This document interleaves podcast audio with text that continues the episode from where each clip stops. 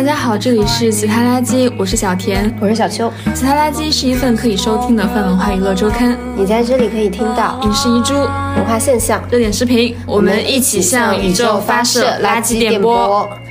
嗯，好啦，今天就是我们就是讲一个稍微 spicy 一点的话题。其实这个也是我们一直都很想讲的一个选题啦，就关于呃女性的情欲欲望怎么在荧幕上面展现。正好呢，这次我们也迎来了自己喜欢的品牌，感谢女性情趣用品品牌大人堂。正好靠着我们的金主 push，这我我们就这一期来聊一聊这个女性情欲在荧幕当中的展现。嗯，我们正好就聊一聊我们对女性情欲的一些看法。嗯，其实是这样的，就是我们之前有聊过一期那个由男模仿秀嘛，就关于女性凝视跟男性凝视的话题。我跟小田之前聊的时候，我们也觉得在影呃在电影这个工业，它是一个其实是一个非常非常非常男性主导的一个工业，不管是导演、制片、编剧，还是整个工业体系里面的人吧。所以说，女性的情欲或者说女演员在里面演裸露戏这件事，一直以来都是大家大家讨论的一个焦点。从之前我们讲的《色戒》呀，包括到后来的阿黛尔的生活、燃烧女子的肖像等等，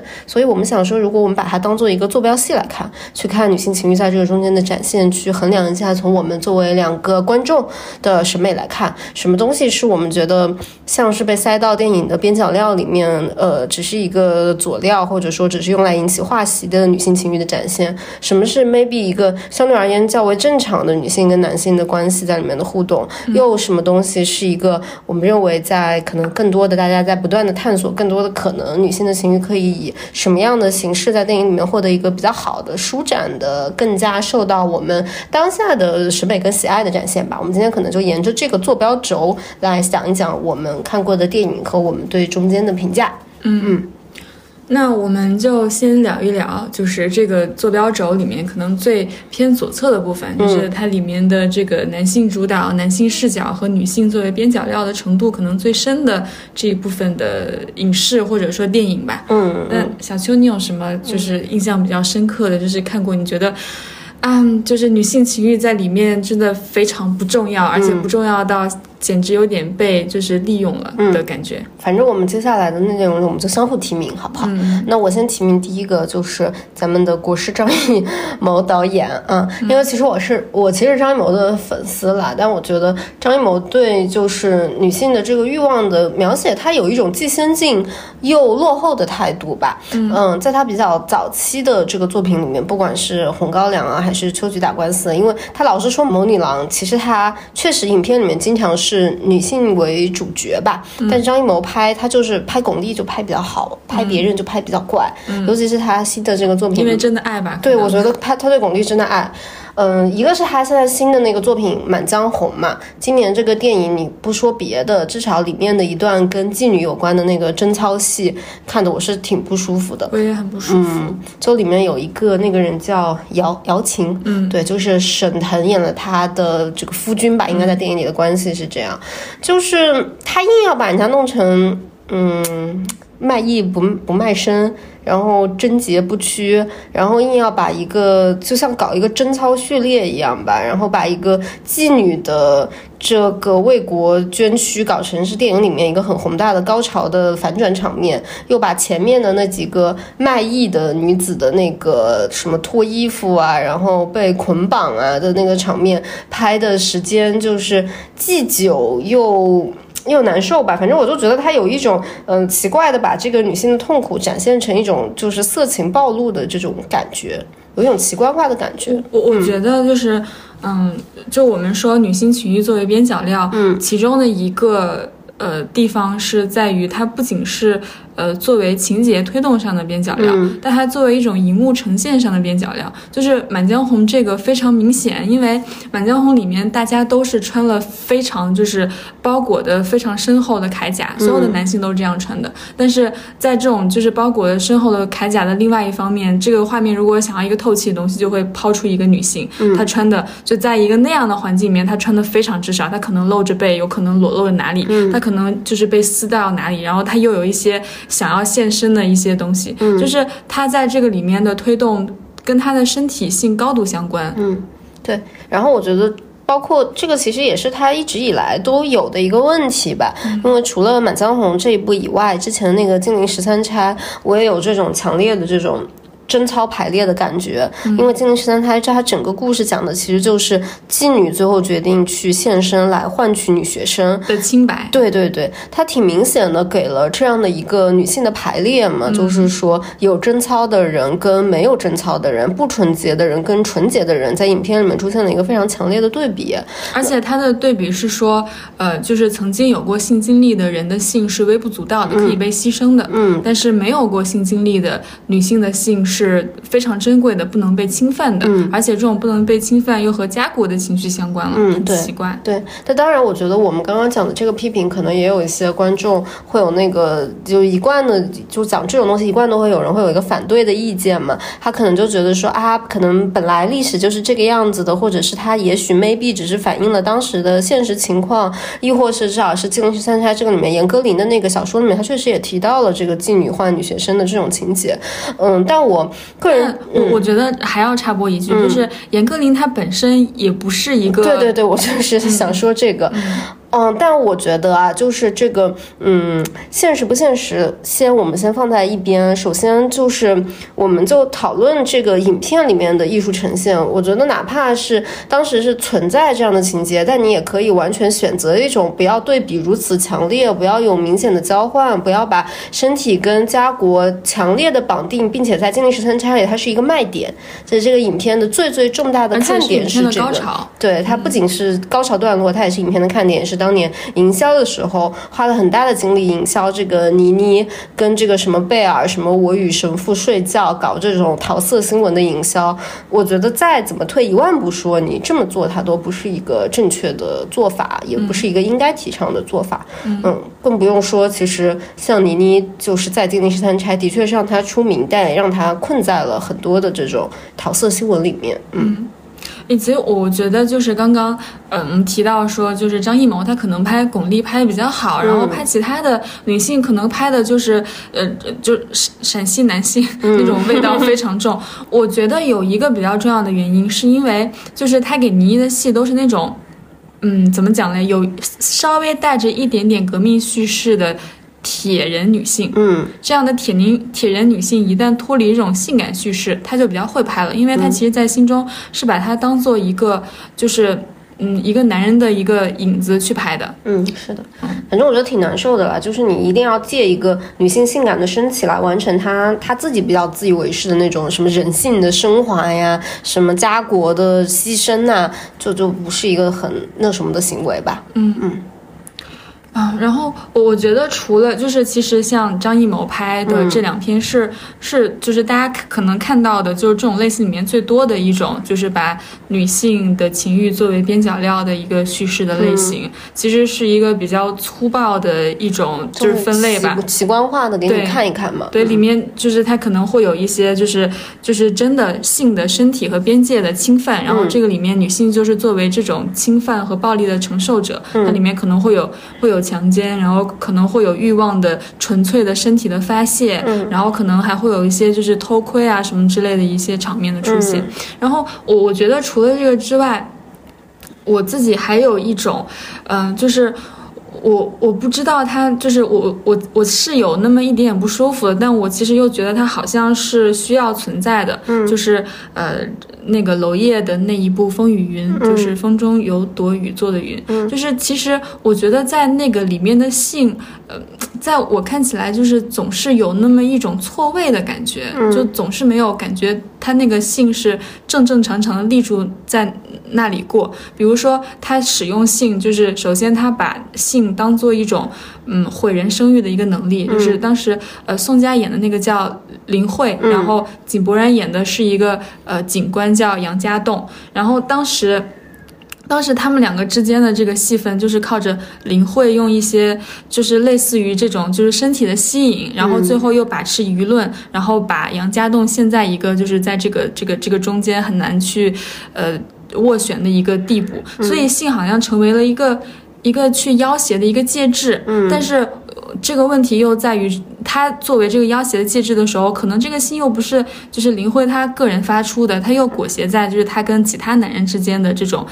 就是爱恨交织里面，以至于他会做出一个把自己作为一个信，然后让出去做一个。介质这样的一个行动，嗯，就这个这个信，它一个就是作为一个交换的东西，但这个交换又不是完全他主观意愿上的一种交换，就我觉得也挺奇怪的。嗯，我我再提名一个吧，就是我确实也是因为我在看的时候感觉非常。有那种不舒服，但我当时没有意识到的，就是我去年在追《权力的游戏》的时候，呃，不是去年，其实其实前年了吧。反正《权力的游戏》第五集里面，那个 Sansa 有一个被小剥皮，呃，强奸的那个情节，而且他在这个里面还有一个偷窥的视角，就是他们的另外一个就是 Shane，然后是在旁边偷窥的看的。然后当时也是，我觉得不管是在美国还是在国内，大家都有一个比较强烈的。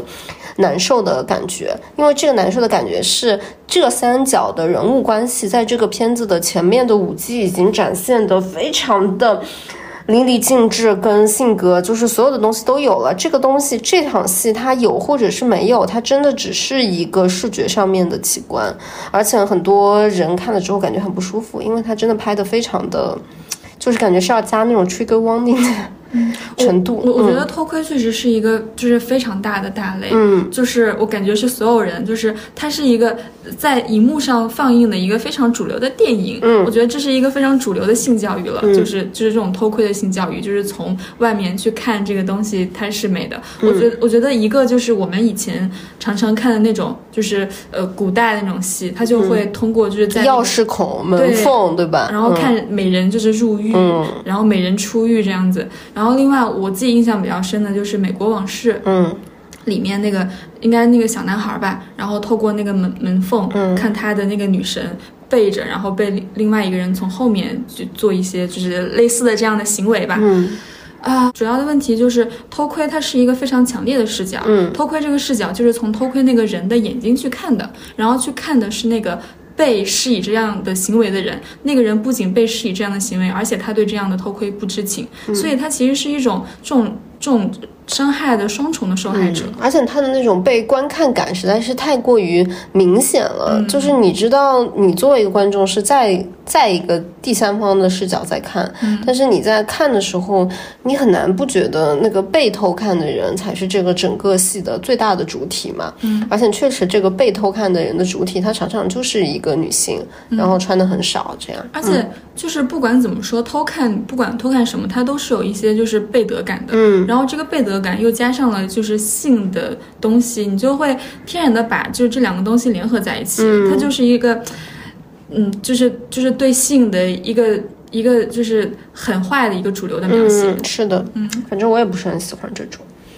嗯，你还能想到什么吗？嗯，我我觉得我还要提名，嗯。一个就是大开眼界，嗯，哦，库布里克那个，对，嗯，我我看那个的时候，我觉得它里面的那个就是性的权利视角是非常的旺盛的，嗯，就是首先就是只有有权利的人才能够进入到他们那个就是性的那个奇观里面去观赏，然后另外一个就是在这个奇观里面，性就是一个就是权利的具体展现，嗯，嗯，是这样，不过我觉得。嗯，怎么讲呢？我觉得那个那个片子它确实吧，就是它有一种呃不，我觉得不仅是奇观，也有那种强烈的权力关系之间的这种对冲。嗯，它那个机器感拍的非常强烈，就是就是，因为我我觉得这一部片子就是对我来说不一样的感觉，就是嗯，太多的片子都在就是。Study down，嗯，就是研究了非常多，就是可能要不然就是平视，要不然就是研究可能底层人他们在过什么样的生活，或者研究一些边缘群体，就很少有片子就真的拍到所谓的上流社会。然后这个就相当于他稍稍的看到了一角上流社会的匆匆的一瞥，然后就就这一瞥就足以让他变成一个让很多的更边缘的人变成灰飞烟灭的炮灰，然后让这个男主受到一个非常大的一个。一个一个挫伤吧。嗯，我觉得还有一个，就是你你有看过《悲情三角》吗？《悲情三角》它应该是去年，去年的一个电影，然后我我感觉这一部其实跟呃，如果有听众听过那个《白莲花度假村》的话，我觉得它的设定有一点像。我看过《白莲花》，嗯嗯，就它像是一个《白莲花》的电影版，嗯，然后就是大概是在这样的一个度假的环境里面，然后他们发生了，他们在一个很大的这种游艇上面，然后这个游艇发生了一个事故之后，他们就被冲到了一个小岛上，然后冲到小岛上以后，这些人里面的成分有点复杂，就是有有的人是。就是消费者居的那些顾客，然后这些顾客在那游艇上是一个非常重要的角色，就是他们的任何一个投诉都会让这些船上的员工就是面临着失业的一些风险，因为它是一个豪华游轮。然后另外就是有这个呃游轮之前的管理者，这管理者相当于是在他们中间那个介质，就是他是低于顾客的，但是又高于那些被管理的基层员工的。然后还有就是一个真正的一个基层员工这样子，大概就是这三批阶级。然后我我觉得这个里面。也是做了一个挺有趣的交换，就是当人被冲到那个荒岛上的时候，呃，就是真正底层的一些记忆是能够发挥。功能的，比如说那个呃清洁工阿姨大姐吧，她就可以在海里去抓东西，或者去捕一些东西回来，去填饱大家的肚子。就是在一个荒岛的那个环境里面，就是真正的生存资料，其实是就是在这个时候权力最顶端的人会用的东西。嗯，然后在这个过程中，因为最曾经最底层的这个清洁的阿姨获得了这个生存资料，她就一下子就是在这个。之前那个游轮那个阶级上进行了一个巨大的翻转，然后他就变成了就是跃升了，跃升成为里面的就是 就是头一位这样子。然后我觉得他后面那个拍的比较有意思，就是这位大姐跃升成里面的头一位之后，她首先占有的一个资源就是性资源，她把里面的一个就是比较漂亮的男性的性给占有了。然后当时那个男性他是有一个漂亮的女朋友在那边的，嗯。啊，这还挺意味深长的耶。对，但我但这个里面，嗯，说起来，他性还是一个就是交换的物品了，只不过就是从那个女人的性变成了男人的性，但是这种权力翻转的视角还挺好看的。不过你刚刚跟我说那个，我也想起来。我前两天在看萨拉玛戈的那个《失明真漫记》，它其实里面讲的同样的一个命题，就是说它讲的就是世界突然蔓延了一场瘟疫，这场瘟疫就是所有人都失明，然后所有人都失明之后，他们也做了一个隔离，就有了一个隔离病区，然后这个隔离病区就是一个小社会，它逐步演变嘛，演变到后来，那他讲的就是一群非常暴力的男人，他掌握了呃枪和武器，虽然所有人都看不见，然后但是他就要求说。请你们对面的这群弱者要送东西过来，这样我们才能跟你交换食物。然后他们提出的第一个需求就是要送女人，嗯，然后就是要组织一群女人去。然后这个片子他也讲了一个，我不知道，我感觉他可能。不是片子啊，这个书啊，它可能后来影响了很多，就是导演对这个贞洁这个东西和性资源这个东西的看法吧。嗯，因为它里面提出的第一个就是在这个所谓的弱者的区域里面，有一个女人就是妓女，然后还有一个女人是女学生，嗯，然后还有一个女人是普通的老妇人，就是先献出妓女了。对对对，然后以及还有一个女人是一个医生的妻子，但是这个医生的妻子她 tricky 的地方就是这个人是唯一一个没有失明的人。嗯，所以它变得有意思的东西也是，当这四个女人一起去献祭的时候，最后决定反杀的那个，也是依然可以看得见这里面在发生什么的人。她最后也完成了一个比较漂亮的权力上面的翻转吧。嗯，就等于说这个女人她虽然弱势，但是她有势力，所以她最后完成了这样的一个复仇。嗯。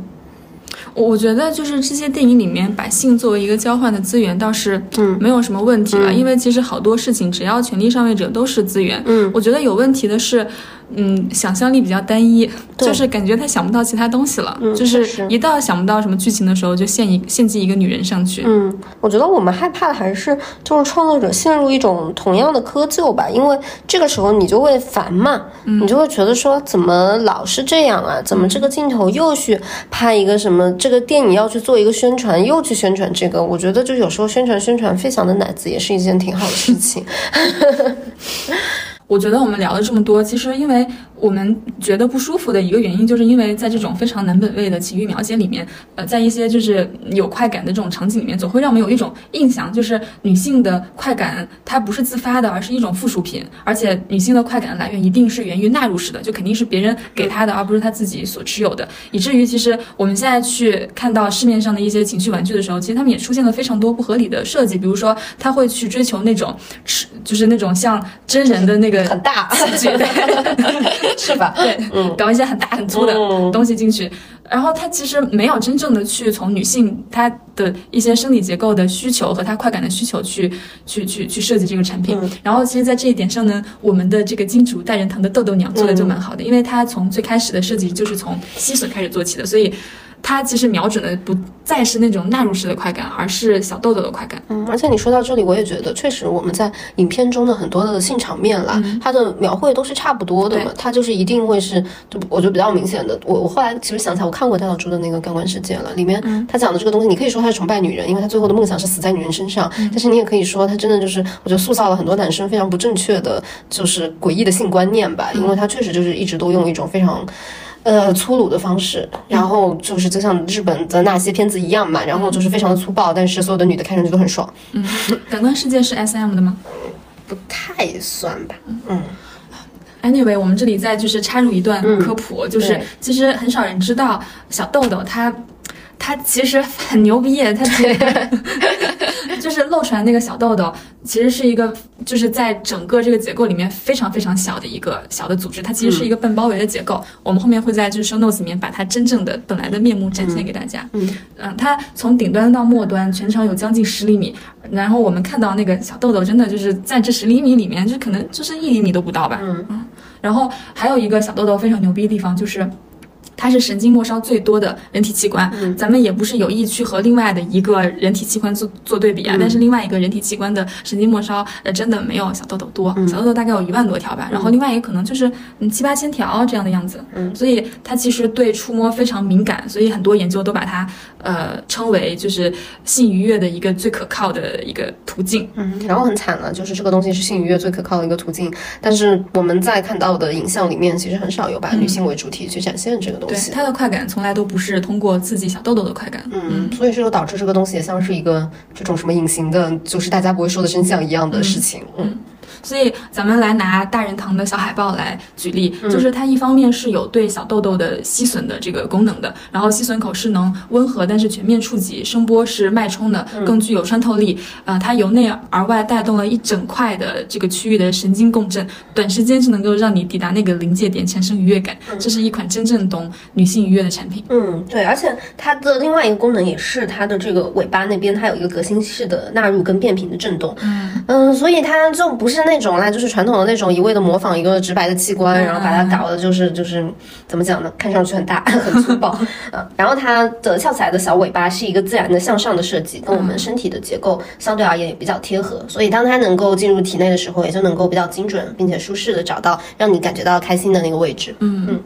呃，然后可能接下来我们也再做一个简单的科普。虽然我们之前讲了一堆这个关于小豆豆跟纳入式之间的关系，但是你这个所谓的大家一直在讨论的这个 G spot 到底在哪里？其实它一般也是在你入口的三到五厘米的地方，所以而且也需要一定的力度持续的按压。这也就是为什么可能很多女生在感受到就使用那些哎看起来就是做的比较这个这个粗暴的玩具，看起来非常的仿真，但是它进入你的体内的时候，你却没有什么舒服的感觉的原因。嗯嗯。而且我觉得还有一点比较好的地方，就是它的整个产品。设计都是静音的，嗯，所以它一个是没有那么尴尬，对，比较好的就是增强大家的私密性嘛。然后另外一个就是两个人如果玩的话的的体验感也会比较好，嗯，对。然后我们这里就呃再插播一则大人堂给我们带来的听友福利，然后我们这一段的时间就接下来我们就再重新聊回我们的话题。如果是对大人堂产品感兴趣的听友，可以看一下我们的 show notes。第一种就是找到 show notes 里面直接跳转的链接，或者就复制口令到淘宝领取专属的优惠券。第二种就是你可以直接就搜大人堂的旗舰店，私信他们的客服，然后报我们的暗号，就是其他垃圾，然后就可以进行购买。这小海豹和豆豆鸟这两款产品原价都是三百，分别是三百五十九元来，然后领券之后的到手价是两百九十九元，就是可以便宜六十块钱。嗯，对。然后下单的时候备注其他垃圾，还可以额外的赠送给大家一个大礼包。这个大礼包呢，价值是一百五十八块钱，包含六个小礼物。具体有什么，可以直接在我们的 show notes 里看哦。嗯，好的。OK，那我们现在就回来我们刚刚聊的话题。嗯。对，就关于我们刚刚其实讲的重新 brief 一下，我们刚刚讲的其实都是关于我们觉得在这个坐标里面，相对而言把女性边角料作为女性情欲作为边角料的部分展现的作为奇观的部分，或者是我们感受到的这个其中一直让我们有一些隐隐的不舒服，但又不知道要如何言说的部分吧。现在我们就来到这个坐标的可能相对而言比较中间的地方，因为其实近些年我觉得不管是随着女性主义的思潮，还是随着整个电影工业的进步，还是出现了不少还不。不错的，嗯，影片嘛，或者我们就来聊一聊这个，嗯，你你来提名一个你觉得算是中间态的一个影片，嗯，我就先提名一个就是很火的一个美剧，叫做《Sex Education》，嗯，然后它这个里面，呃，其实它讲的算是。大学生吧，算是一群青青少年们，嗯，然后他们之间在这个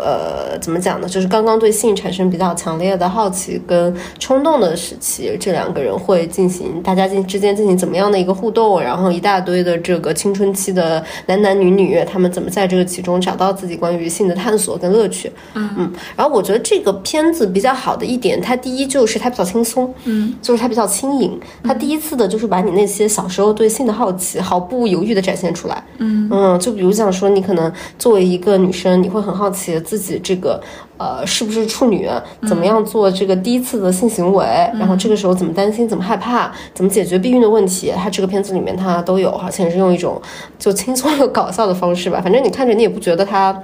就是呃，有一点不敢在别人面前看之类的，它就是一个很敞开、敞亮这个片子的第一个好。第二个呢，就是其实在这个影片以及这个电视剧吧，以及在后来的很多影片里面，它都出现了好莱坞这个电影工业进入的一个新的职业，这个职业叫做亲密场景协调员。嗯，也就是说，像这种影视剧，它会有大量的性场面嘛，然后它会有一个中间的第三方，嗯，来保证这里面的演员他在演的时候都比较舒适。并且能够挡住他们的隐私的部位。哦，就是在拍的时候，你不想对你不想录的地方，就可以给你贴起来嘛，啊，这样它就可以有效的避免之前像阿黛尔的生活也好，或者是像其他影片里面出现的那种争议。也就是说，导演在那里就是很爽，很爽，让你拍拍拍拍拍，对吧？什么七遍八遍九遍，然后一直不咔，然后演员在那个里面就是感觉在一个很怪异的权力关系里面，他其实心里面很不舒服，但是他又在想说，我是不是该为艺术献身呢？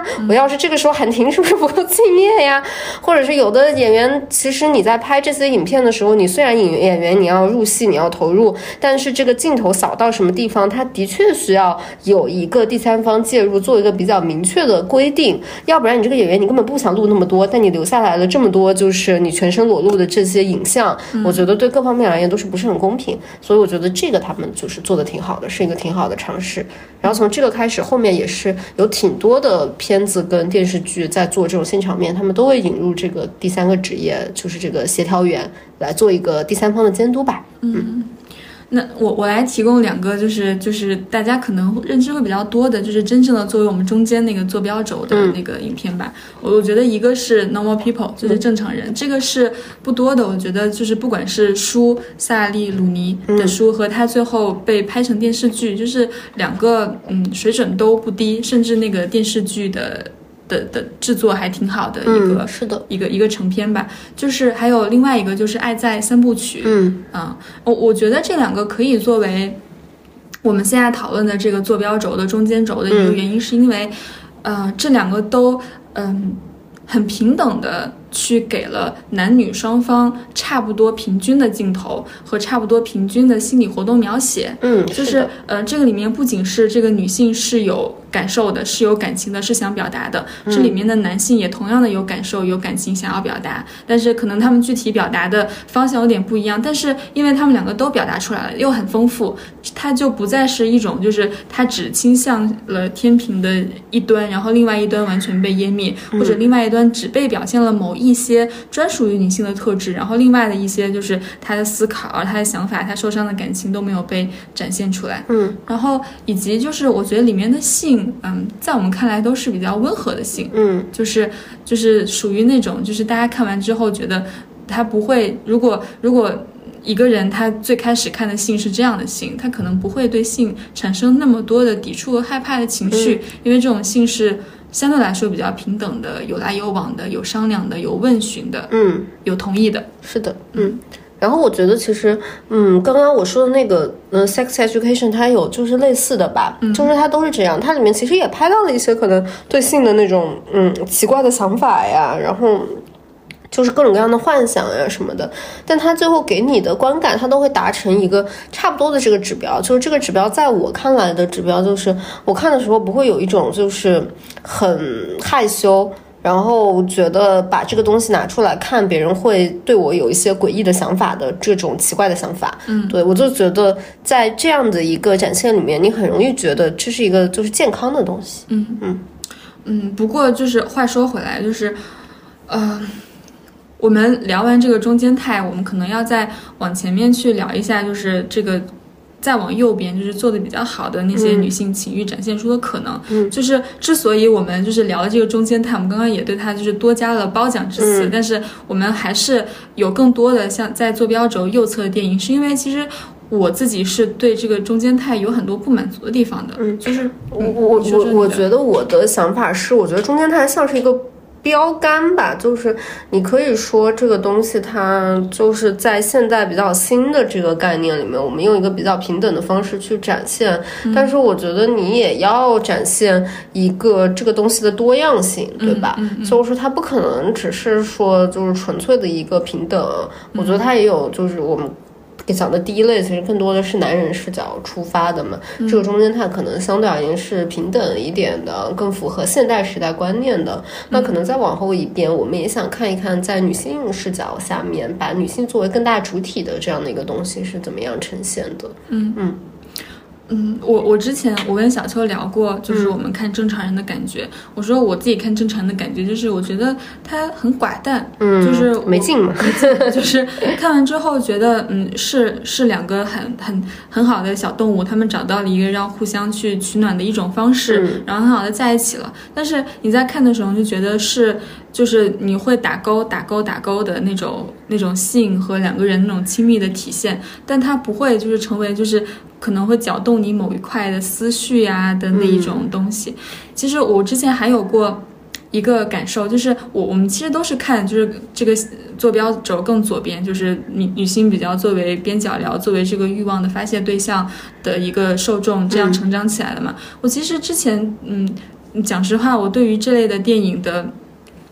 的的感知的那个强烈程度会更高一点，嗯，因为我其实挺喜欢的嘛，我觉得我们是从那个里面长大的，对，因为我觉得我们也是被这个去塑造了一些你对于性的想象，嗯，你在这个性的想象里面，有时候，比如说像是一一种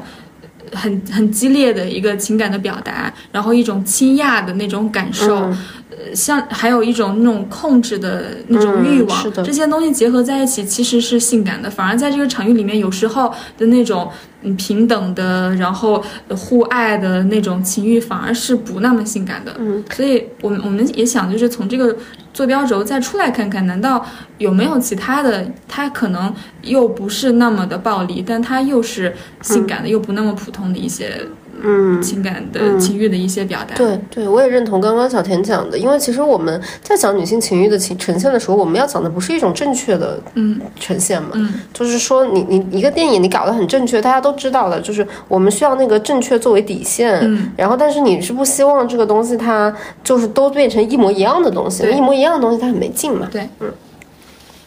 那来提名一下这边的吧。啊，你先来一个，我先提名啊。啊，一，我我先提名一个可能稍微就是小小众一点的吧，就是因为我很喜欢于佩尔。嗯，然后呃，之前有一个荷兰的，这是个男导演拍的，就保罗范霍文，然后他拍了于佩尔的一部电影叫他。嗯，我当时非常非常喜欢这个电影，但是有点老了，它可能一六年还是一七年，我会觉得那个时候是我看的第一个，在我心里面被称为。可能有一点女权，有挺强烈的女权意味的电影，嗯，因为这个片子它的有意思之处在于，它的影片的开幕就是于佩尔的这个角色被强奸了，然后于佩尔他已经六十，演这个片子的时候已经六十岁了，当时这个电影的剧本写出来的时候，没有女演员愿意接，嗯，就是因为里面有太多的。比较冲突性很强的戏吧，嗯，然后这个导演给他做了一个非常彻底的颠覆。我先讲，我觉得有有有两重吧，比较明显的颠覆。第一重就是，呃，他被强奸了之后，于佩尔的这个角色，她是一个女性欲望非常满意的人。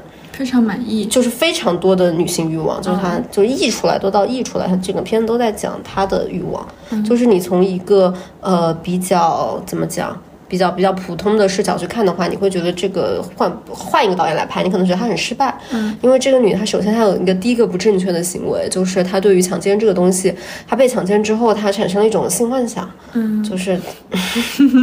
想看了。嗯，就是她。一开始他当然就是他当然花了很长时间呈现，就是他在里面很痛苦啊，就他非常非常痛苦，这是影片的开端。然后他在这个痛苦的过程过去之后，他就是进入了一个女性的困境，因为他觉得报警没有用，而且就是确实就是没有用。然后所以他下一步他就是对这个东西产生了一个幻想，然后这个幻想又跟他的人设有关，因为他的人设是一个游戏公司做色情暴力这种产品的一个女总裁，所以他就把游戏里面的电子的幻想跟他现实生活中对这个强奸犯的幻想结合。在了一起，嗯，然后他去讲这个幻想，在这个片子里面占的比较大的一个篇幅。然后第二个篇幅是讲这个女，这个这个这个于佩尔的这个角色，她自己的现实的处境吧。然后她自己这个现实的处境也挺有意思的。然后她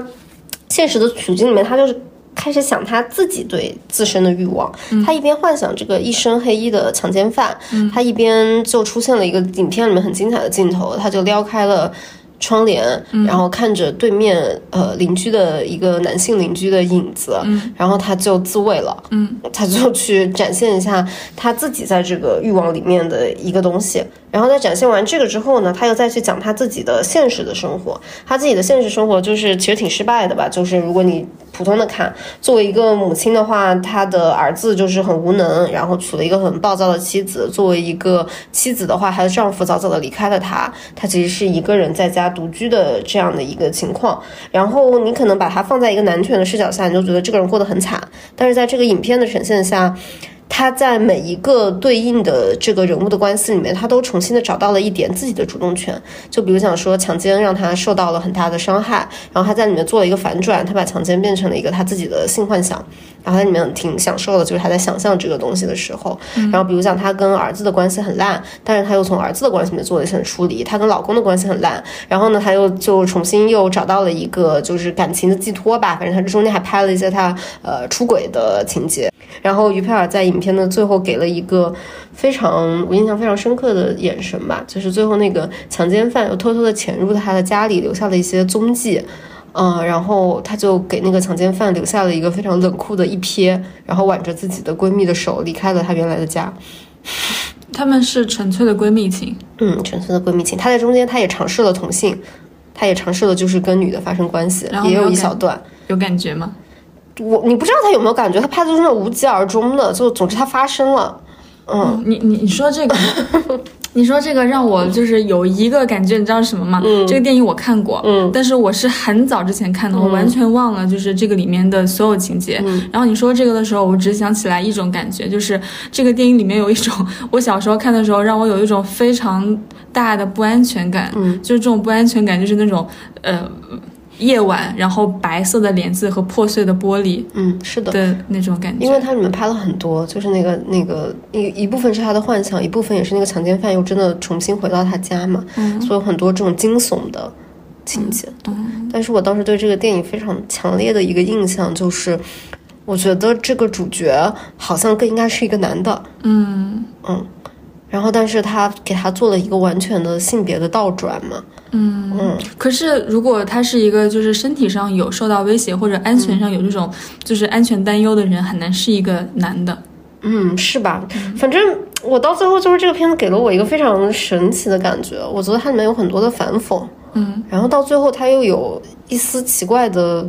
温情在，嗯，然后这中间有很多非常冷酷的部分，因为很多的情节就是你看到女票那张冷若冰霜的脸，一直走来走去，对所有的东西都不满意，嗯。我我我也来提名一个，就是。嗯，二零二二年就是一个巴基斯坦的电影，叫做《乐土》。嗯，我我我看了这个电影之后，我就是对于一些就是场景久久不能忘怀，里面就是最不能忘怀的一个场景，我后面会提到。嗯，就是它的这个背景是，呃，就他们在巴基斯坦嘛，然后呃，他他们生活在一个就是非常专制的大家庭里面，就是首先这个大家庭里面有一个大爹，然后就是两个儿子，两个儿子分别有两个老婆这样子。嗯，然后这个故事的主角是发生在他的二儿子和他的呃老婆中间，嗯，然后，呃。然后，呃，这个二儿子在找工作的时候就很难找到工作。嗯，呃，相反呢，他这个二儿子的这个老婆，他在外面是有一份工作的。嗯，但是按照爹的意志呢，男的应该出去工作，女的应该回到家里来。然后老婆就回到家里来，就是非常非常不开心。然后这个二儿子出去以后，他找到了一个当地舞团的一个工作。嗯，他其实也是瞒着他爹的。他说在里面类似于当一个经理的角色，其实不是。嗯，他在里面帮助一个跨性别的女性去做伴舞。嗯，然后在这个过程中，他就爱上那个跨性别的女性。嗯嗯，相当于说他出去工作了，而且还产生了一段婚外情。嗯，这个样子。然后他的呃老婆呢，呃本来在外面工作，然后又被呃留到家里面来，因为他们整个家庭还没有就是呃下一代，所以他有有一个非常艰巨的任务，就是给他们在呃搞一个就是带伴儿的出来，这样子。嗯结果，我觉得这个电影的最后的这几幕都是非常具有颠覆性的。首先，第一重颠覆性就是他的儿子，呃，完全的走向了一个边缘化，就是他的儿子爱上那个跨性别的女性。嗯嗯嗯。然后，啊、然后他儿子又是一个，就是嗯算是男性里面比较 sentimental，就是情感化比较多的那一种男性。啊、这是第一重。然后第二重就是这个想要在外面工作的女性被拉回家里来之后，她怀了孩子，嗯她自己去把她流掉了。嗯然后，然后第三重就是我印象最深刻的那个镜头，她她的老公在外面不是爱上了那个跨性别女性嘛，不是很爱回家。然后她在这个过程中在家里面待着的时候，我就是看到了唯一一个。就他欲望勃发那个场景，就是他靠在他们家的二楼的那个窗台上，呃，然后看着楼下，就是每天都会有一个男的跟一个女的在那边就是亲热，嗯。然后他就看着那个亲热的场景在那边自慰，嗯，其实这个场景跟我刚刚说的于飘的那个场景很像，嗯。就是这样，就是靠在家里看着对面。嗯，嗯，这个这个场景给我的印象很深，因为为啥呀？因为就是他在里面能够选择和回环的余地非常之少，他不能够选择我就是要工作，然后他也不能够选择我就是不要顾家，我就是要呃追求我自己的生活，他能够选择的只有他快感的来源，然后这个快感的来源不是针对她的丈夫的，是针对一个街边的 from nowhere 的一个男的，他就可以在那边就是自慰，然后给自己高潮，让自己就是在那个时间里面获得一些身体的快感。嗯，像是那种就是最小单元的一个反抗一样的感觉。嗯，然后这个最后的结局就是挺惨的，就是，嗯。我我感觉这个电影它神就神在这个地方，就是它里面如果现在算起来的话，它其实是三个主角嘛，一个是她的老公，一个是她，然后另外一个是那个跨性别，他们三个从某种意义上都是边缘群体，跨性别肯定是嘛，然后女性也是，她老公作为一个爱上了跨性别的人，也自动的进入了这个群体，但是最后呢，死掉了一个人，就是他。他实在是没有办法再承受，就是重重的所有的这种爹的这种枷锁，一重一重全部都压在他身上。所以最后的一幕是他已经喝了农药，然后在那个卫生间上厕所。她老公作为一个非常细腻的人，还在跟她聊天，但是完全没有发现他已经到了最后的时刻。嗯然后最后的一个葬礼的时候，就是那个跨性别的女性也过来了，然后这个男的也在那边，就是给他的妻子出殡，就是在所有的这些边缘群体里面。他作为一个男性，他其实是有自己的位置的。然后那个跨性别女性，她本身也是个男性，她还是可以出去工作的，所以她也是有自己的位置的。唯一一个就是被剥夺了那个位置的女性死掉了。嗯，那很妙哎，最后的这个设定。嗯，而且还有还有另外一个，就是在这个设定之后延出去一个大家后面都觉得非常感动的情节，就是呃他的那个妯娌，就是他他的嫂。他他你别问我，我对中国亲戚关系极其的不懂，我是要用亲戚计算器的那种人。anyway 就是他哥哥的老婆吧，嗯呃，就是他们两个相当于是这个家里面外嫁过来的两个女性，也是唯一的除了小孩以外的两个女性。嗯然后这个女性其实一直在抱怨说，她为什么要出去工作，家务都要留给我一个人做。结果呢，在她死了之后，呃她就是在那个葬礼上大爆发，她就说，她就说你们一个一个别这么假惺惺的，她为什么死的你们不知道吗？嗯，就是她是唯一一个在那个电影里面为他呼喊出来他愿意的一个人。真的站在他那一边的人。是的，是的，嗯不过你刚刚说那个，我就觉得想起来一部另外一个我想提名的片子，也是我今年吧，其实今年是一个非常奇怪的节点，我又看了这个片子，对它有很大的改观，就是《色戒》。嗯嗯嗯，就我会说《色戒》，是因为我。我不知道，可能跟我们差不多大的人，小时候都会印象有一个印象吧，就是《色戒》那个片子，因为当时某种意义上算是禁片。嗯嗯，你那个时候看到的新闻都是跟汤唯的那些不太好的新闻有关的，就是说什么大尺度裸露戏啊，然后什么，就导致我觉得那个时候可能大家都是冲着那个戏去看了一些上面印着什么澳门赌赌场什么叉叉的盗版，所以对那个影片没有什么感觉。我我插播一句，我当时对他的感觉，嗯，就是我记得我知道。这个消息是在呃知音还是意林的那个那个杂志上，我记得我小时候翻它的时候，它里面有一个非常大幅的一个就是。呃，他他可能都没有采访这个人，就是作为一些边角料写出来。然后他那个大概的意思就是说，说汤唯当时呃接到这个角色，他觉得就是要放手一搏，但是言外之意就是要为此献身，作为一个色情的对象，他是经过了巨大的这个什么什么的。呃，杂志里面他是把把那个汤唯她的选择和当时舒淇的选择就是联系在一起看的，就是当时那个呃舒淇拍了非常多的直接露点的那种三级片，然后。然后后面他又拍了很多大片嘛，所以，呃，舒淇在很多采访中都会被问到这个，所以他就会说一些非常励志的话，就是我要把我的衣服一件一件的穿回来，因为他在演过这个之后就和这个深度挂钩了，所以当时那个杂志的那个设定就是把汤唯和这种和色情的电影直接挂钩的一些呃处境。非常深的绑定在了一起，然后就说看汤唯以后会怎么样。嗯嗯，对我当时的印象也是这个。好像我觉得就是因为这次乱七八糟的外围新闻的报道吧，反正当时我就没好好看这个片子。嗯，然后我于是今年我又重新看了一下，然后我发现这个电影其实李安真的就是很有点东西哎。因为如果从我现在的理解来看的话，我觉得那几段裸露戏。嗯，讲到最后，它其实很像是一个女性靠自己的身体做的一个最小单元的反抗。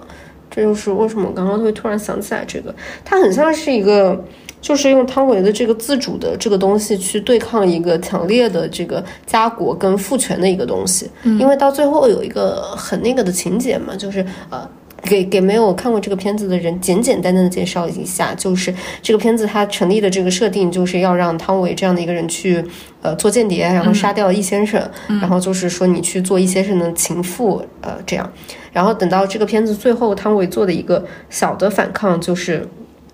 他在最后的时候对易先生说：“快走。”嗯。就是说有人要杀你，等于他背叛了你。你可以说他就是背叛了革命，然后背叛了他原来的职责，然后让他这个，因为他爱上了易先生嘛，让他的这个爱跟情去释放掉了一个呃敌人，嗯，这样对。然后我当时看到那个时候，我真的觉得挺挺感人的，因为我觉得他给了女性的这个情欲另外一个力量，这个力量就是我只要用那个时候。可能会被很多人骂的这个什么什么女人就是不懂得大局，对吧？就是用这个小小的不懂得大局，这个不合作，把这一整个轰然就是非常庞大的这个结构，让它就轰然倒塌了。嗯，然后这里面所有的一切靠的都是汤唯那个时候不是汤唯了，就是这个女角色她的欲望，嗯，就是她的欲望，她的感情，因为她爱上了这个人，她要让这个世界上只剩下。他和易先生只有王佳芝跟易先生，而没有这个其他所有的干扰。嗯，这个东西让我觉得是，就是很很很震撼的吧。因为我觉得，就像他描绘了一个王佳芝这个角色，他自己的自主的意识。当他有这个个人意识的觉醒的时候，其他所有的结构都要在他的欲望面前倒塌掉。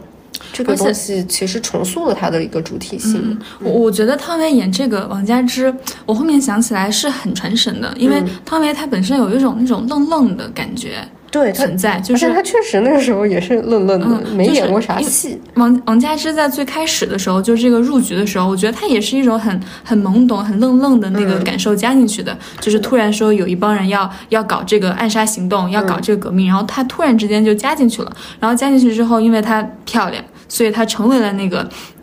他们要运作这个所谓的这个革命计划的一个小小的棋子。嗯，所以他在这个过程中一直都是一个就是被吓的那一个状态，嗯，甚至就是被吓，就是王佳芝她后面走到最后，我感觉就是她一步一步的，就是她是一个被吓的棋，然后她一步一步的，就是这个棋，她把自己把自己吓的比之前的所有的那个棋法都要。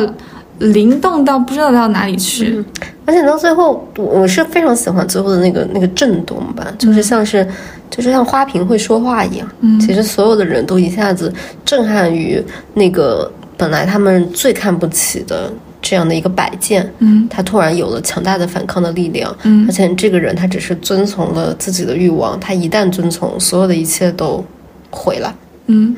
而且就是你最终真正的经得住。思考和经得住打量和经得住敲打的那些，你能够坚持那个一以贯之那个价值观，就所谓的就是革命性的、家国性的，最后去看他的时候，他他的所有的价值的本身都不是附着在女性身上的。说实话，嗯，就是 是的。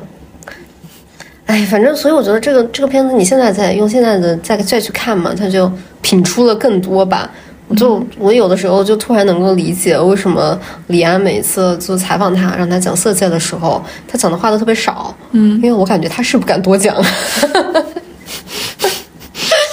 我感觉这个结尾挺反叛的，就是很其实挺不敢想。就是他其实你真的细去想嘛，他在各种意义上都挺反叛。不管是性别的角度，还是家国革命的角度，还是说这个片子它到底是不是一个什么爱国主义片，对吧？是不是一个反战？是不是一个什么？你你真的不知道它到底最后要讲什么。但总是你看到那里的时候，你心里面会有那种漏跳一拍的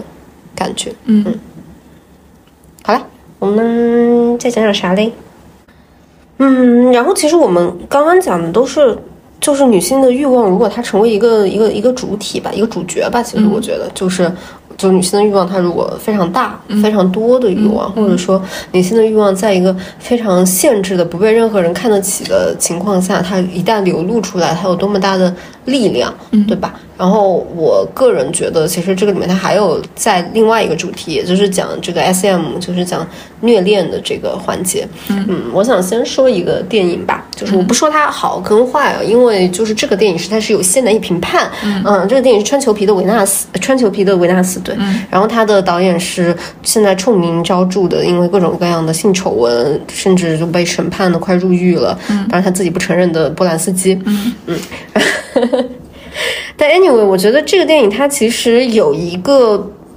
也有一个所谓的颠覆性的尝试吧。这个颠覆性的尝试就是，它其实是让女人成为了这个虐恋的掌控者，就是她是一个施虐者。她不是因为因为很多就我们之前提的一些电影，可能女的就是被绑的那个、被被被打的、被怎么样的一个环节吧。它这个里面女人是那个控制一切的人。对他这个片子，它的简单的一个中心思想就是讲一个女演员去一个剧场面试，一开始那个导演没把她当回事，但结果呢，随着试镜的展开，这个女演员就逐渐的展现出了她强大的吸引力，然后慢慢的控制这个导演，然后这个导演最终成为了这个女演员的猎物啊，然后就是就是这个这个被被被施虐吧，这样，嗯嗯。然后，嗯，我觉得这个电影它的有意思之处就是在这个虐恋幻想的地方，因为它的这个虐恋幻想里面呢，它进入了一种非常神奇的模式，这个模式就是它让这个很崇拜这个女演员。就是女人是一个被崇拜的对象，嗯，我觉得她也展现出了另外一个我们在日常生活里面经常出现的一个东西，like 我们的许志远老师，他非常喜欢说，非常尊重女性，我人生最大的梦想就是死在一个女人身上。这个春秋皮特维纳斯，他也颇有一点这种意思，他就是把女人抬到了一个至高无上的地位，就是一个是女神，一个是婊子嘛。对对对，就是她是女神嘛，就是我。这个这个这个里面这个导演他最终的一个至高无上的想法就是我要被这个女人抽死。嗯，我我觉得同样是呃讲 S M 的，我我觉得可以有一部作为一个对比，就是《女性影者》。嗯，其实。嗯，在 S M 的关系里面，倒不是说呃是女性是 S 或者女性是 M，嗯，它就是这个权利里面的究竟是不是掌控者？因为其实，在 S M 的这种动态的关系里面，有时候就是真正在卖力干活的是 S，然后 是，嗯，嗯，但是我我觉得这个这个电影给我印象非常深刻哎，因为因为我很少见到这种就第一部我超不喜欢，但第二部我好喜欢的电影，就一般好。其实我其实我自己喜欢第一部一点啊，这样说吧，就因为我我自己是觉得一般来说一般来说啊都是呃狗尾续貂，就是我很少见到这种第二部就这么牛逼，因为我我看第一部的时候我有一种不舒服的感觉，就是先 brief 一下，就这个女性者就是呃这个女性。她从小就有一些对性的渴望，然后到后面的时候，到了青春期，以至于之后，他有一个非常强的对性的一个渴望，然后他就是有性瘾这件事情，嗯。嗯，然后所以他尝试了不同的人和不同的性的方式，去获得他身体的快感，嗯。嗯。呃，然后最后他讲述的一个方式就是这个女性躺在一个呃，因为这个女性她呃遭到了一些殴打吧，昏倒了，各样的虐待呀啥的，嗯嗯，然后她躺在一个男人老男人的家里面，然后她在跟老男人讲她这一生的故事。这个电影就是按照她在讲这一生的故事去展开的。嗯，我不喜欢第一部的原因是因为我觉得就是第一部他每次这个女性在讲什么什么故事的时候，这个男的就会跳出来说，就用他那个老男人的钓鱼。理论把他这一套再套进来，说啊，你这个就是诱饵，就是为了 干嘛干嘛，对吧？我就想说你闭嘴吧，这跟你有什么关系呀？嗯，然后到了第二部，我觉得很牛逼的一个地方，就是一个是那个虐恋的部分，呃，S M 那个部分，花样很多，花样很多，而且 而且真的好血腥啊，花样很多。嗯，而且就是呃，她花样多到，就是这个女性者，她是真的对性的渴望已经渴望到，她是愿意抛家弃子的程度了。就她不是真正，她不是那种承受者，她不是说因为你想要，所以我给你，她是想要，她想要到无以复加，以至于她可以抛弃这一切去拿到她那个想要的东西。嗯，还有就是最后的那一幕。就是这个老男人跟他逼逼歪歪、逼逼歪歪了大概呃两个电影两两个电影的这个长度吧，然后类似于就是声称他其实是一个无性恋者吧，然后这一辈子都没有过性经验，然后在最后他说那你睡吧，然后等这个女主睡了之后呢，这个老男人呢就过来，然后把他的这个呃 JB 露出来，说说，然后这个 这个女主就很惊讶，说你干嘛？然后这个老男人说说你都被上过那么多次，也不差我这一次，然后这个女主就拿出来。枪砰，他就死掉了。是的，我记得。我是觉得，就是女性瘾者片子，它是一个，嗯，我当时看的时候给了我一个这个感觉吧，就是我当时看那个时候看的时候，我觉得拉斯冯提尔他可能是想拍一个比较猎奇的东西。嗯，我本来以为他会是一个像情色片一样的，有很多那种，嗯，就是让你唤起你的欲望的镜头的。嗯嗯。但我觉得他有意思的东西就是他给你拍到后面。你觉得，嗯，性这个东西让你没反应了，嗯，而且让你很伤痛。对，就是就是他从一开始你以为他会唤醒你，到最后他告诉你说，这个性交这个行为，它就像吃饭喝水一样，嗯，就是让你没反应了。我觉得他这个东西是是很厉害的，嗯，而且。它算是，如果我们真的要拿一个坐标来推的话，我觉得它是把这个女性的这个欲望的这个东西推到一个最最顶端，推到一个顶端到无以复加的一个地步，然后给你看它是什么样子的。嗯，然后就聊这个，我我想再聊一下，就其中的一个东西。嗯。就是，嗯，他后面的时候有有有一一个长的一个情节，就是因为他中间那一段 S M 有点过于剧烈了，以至于他的那个小豆豆，嗯，呃，出现了一些伤害，以至于他无法再进行一些自己的愉悦的一些活动，呃，一活动就会痛。对，嗯，然后这个让我想起来另外一部就是《使女的故事》的第一季里面，其中有一个就是对我影响非常深的一个镜头，嗯。就是当时的一个使女，她可能犯了错，然后犯了错之后，对她实施的一个一个一个哦，我知道你说的行刑，就是把她的切掉了，给把她的小豆豆给切掉了。然后我我觉得我自己看那个比较早，我是从那个时候才就是真正的特别清晰的意识到，就是这个东西它其实才是女性欲望对它真正的这个欲望的中枢，然后再对应到女性者里面它的。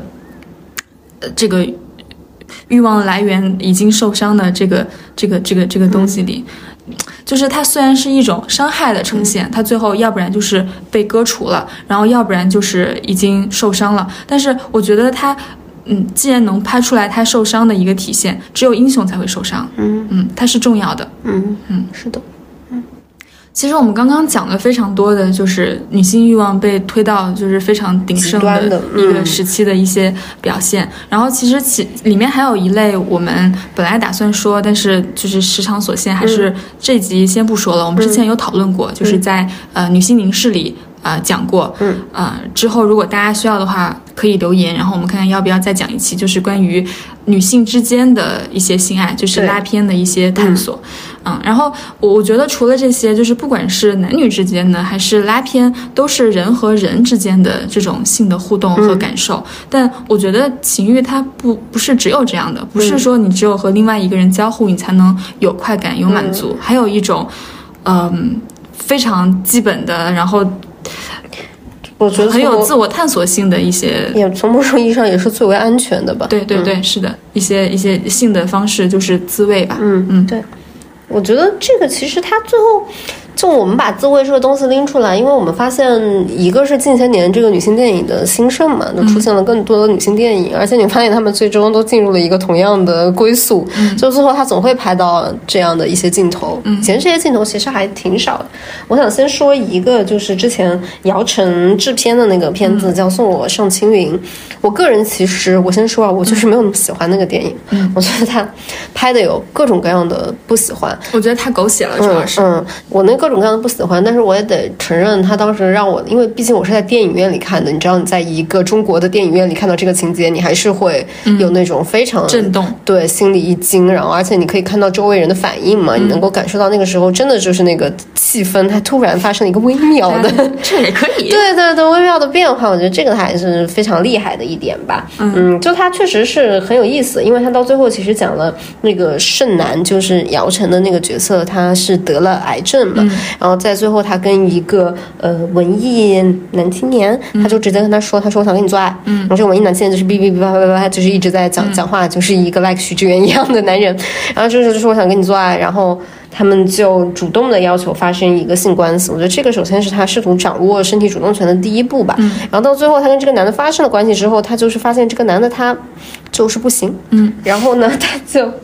就使用了，就是他自己这个这个之前一直吹嘘自己性能力很强的这个男的，他就把他弃之于不顾了。嗯。然后他就自己通过自慰，呃，来到了一个性的高潮。嗯，呃，性的愉悦，性的愉悦吧，性的愉悦吧。我觉得这个东西它的好的地方，它当然是你在一个大荧幕上看到这个，它给你带来的那个震撼是无以复加的。嗯，当然它有不好的东西，因为我觉得就是它颇有一种讨论到这里，我很想问一句，然后呢？嗯，对吧？就是你一直找不到一个女性在，她其实描绘了一个女性在各种各样的关系里面，她都找不到自己的一个愉悦，到最后她靠自己带来的一个愉悦。然后他要怎么办呢？我觉得这个片子到这里戛然而止了，我就看的有点不尽兴。嗯，我能够理解那种感觉，就是他好像把最后的自慰作为一种解决手段，但你不知道他解决了啥。对他没有解决啥呀，他到最后就是说还有一种有一种方式可以用，他就是这样，但你不知道他往后还有什么了。我我觉得他的这个题材就是完成的比较好的，就是呃那一步就是祝你好运。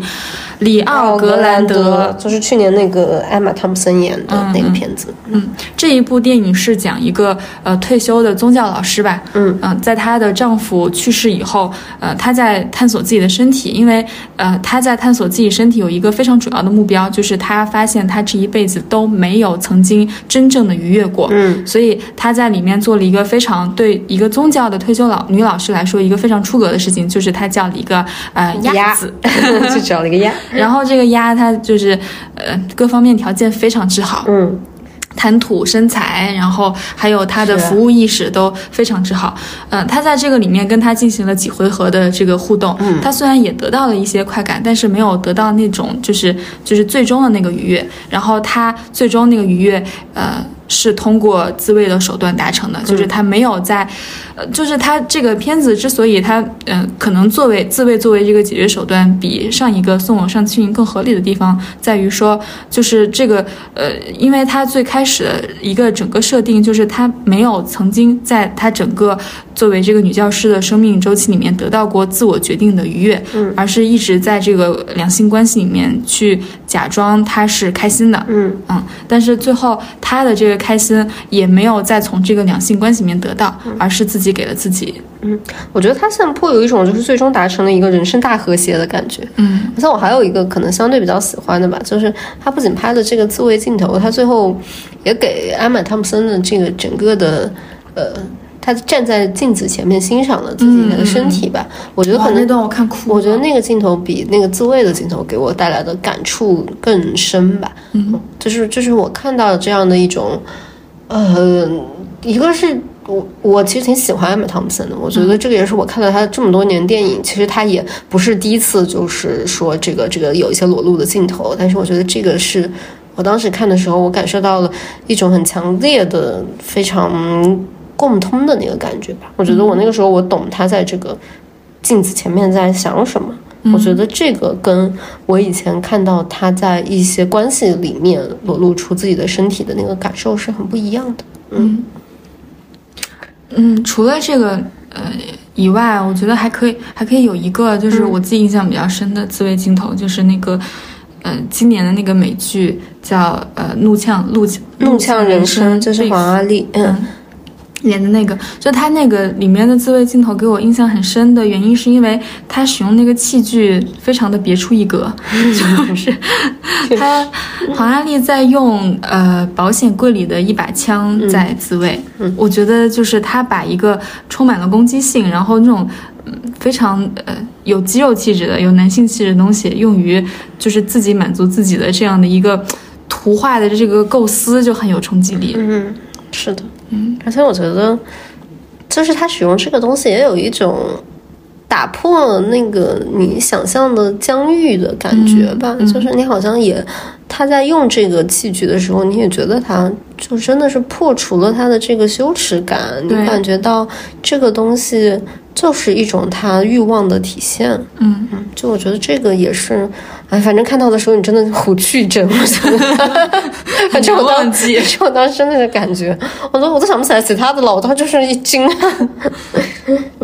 Anyway，就是我们聊了这么多呢，这些关于情欲的镜头，还有这些年里面，肯定是有一些，呃，是缓慢的，然后带着疼痛的一些进步，也是，嗯，我们这些电影观众啊，还有电影工业共促的一个过程。嗯，啊，因为我们。再也没有办法忍受那么多呃只满足一个性别的快感的这种侵入的性，这种暴力的性。不过就是其实看起来它的进展也太缓慢了，就直到今天，我们其实还是不断的被荧幕上嗯比较差强人意的情欲的呈现所困扰。毕竟我们没有办法只选择那一种电影来看，嗯，我们还是要看就是这个现在主流的一些电影，可能充斥的还是这些画面。啊，所以这些困扰是这么的明显，然后又很难被我们比较明确的去表达出来，直到可能我们再也受不了的那一刻。那我们现在能够做的就是一遍一遍的去把我们的不舒服讲出来，讲出什么才能让我们真正的舒服。嗯，对，嗯，而且我觉得小田刚刚讲的那个，让我我还想再插播一个我本来想讲的片子，就是《魔力麦克》。嗯，就我没有看过那个电影，但是我的非常非常好的朋友去英国看过他的那个舞台剧的演出，他看完之后出来就是大为震撼，跟我讲。他跟我讲了一大堆吧，就是这个所有东西，他认为这个一个女人只有看过男人脱衣舞，这个才算是真正的成长。这些我们就暂且不谈。但 anyway，他讲的那个一切的这个东西，就让我想起来，嗯，我之前看那个阿特伍德有一个老的小说吧，叫《猫眼》，它里面有讲到一句话，我觉得就是。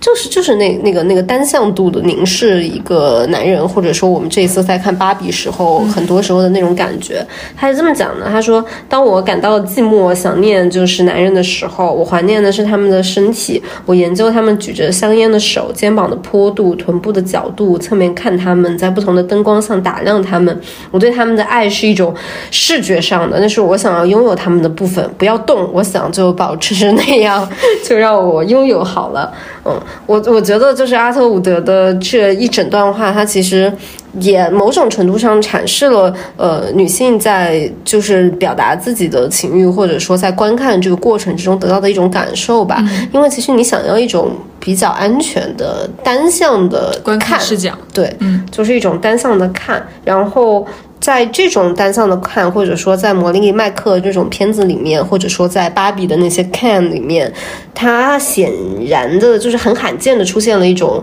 新的角度吧，就是在这个里面，男的是被动的，嗯，男的是客体，女的是观看的人，嗯。嗯，在这个过程里面就还蛮好的，嗯。其实我我们了解大人堂的品牌，他们的一个行为也让我们还挺佩服的，就是他们在今年，就是二三年的七月份，在深圳的一方城成为首家能进驻呃 shopping mall 开展线下实体店的一个女性的情趣品牌。